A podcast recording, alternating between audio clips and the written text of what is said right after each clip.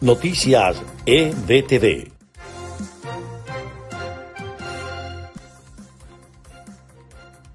Este es el podcast de EBTV Noticias de este lunes 7 de junio. Les estará acompañando en la narración quien les habla María Gabriela Rondón. Comenzamos. La ONG Fundarredes calificó de deplorable la negativa del régimen venezolano en abrir los pasos peatonales desde Venezuela hacia Colombia, pues la medida constituye una acción criminal considerando que los venezolanos acuden a Colombia para acceder a insumos que no les son garantizados en su país. La Fuerza Armada de Venezuela le ofrece vivienda y dinero a las familias de militares asesinados por la FARC a cambio de su silencio. La institución, en manos del régimen de Maduro, hizo llegar un mensaje muy claro no hablar con la prensa. El reciente anuncio de la fiscal de la Corte Penal Internacional Fatou Bensouda sobre las denuncias de crímenes de lesa humanidad cometidos en Venezuela solo demuestra que hay elementos suficientes para que el organismo apruebe que se inicie una investigación preliminar. Así lo explicó Ana Leonora Costa, miembro de la Coalición de los Derechos Humanos y la Democracia.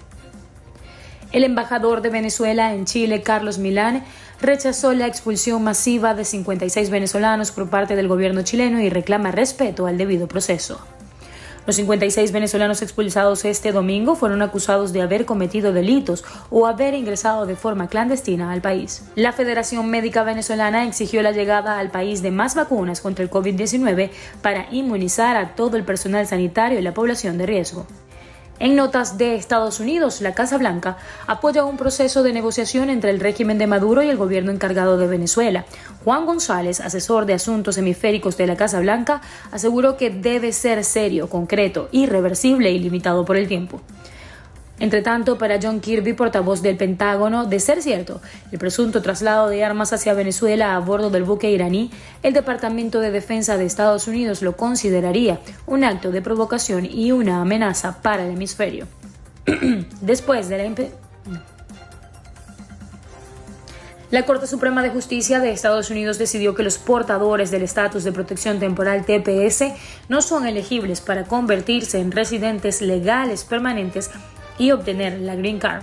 En una decisión unánime, los nueve magistrados señalaron que la Ley de Inmigración y Nacionalidad establece que la elegibilidad para el estatus de residentes permanentes generalmente requiere una admisión en el país definida como la entrada legal del extranjero en Estados Unidos después de la inspección y autorización de un oficial de inmigración. Por ello, determinaron que el TPS no elimina el efecto de esa entrada ilegal.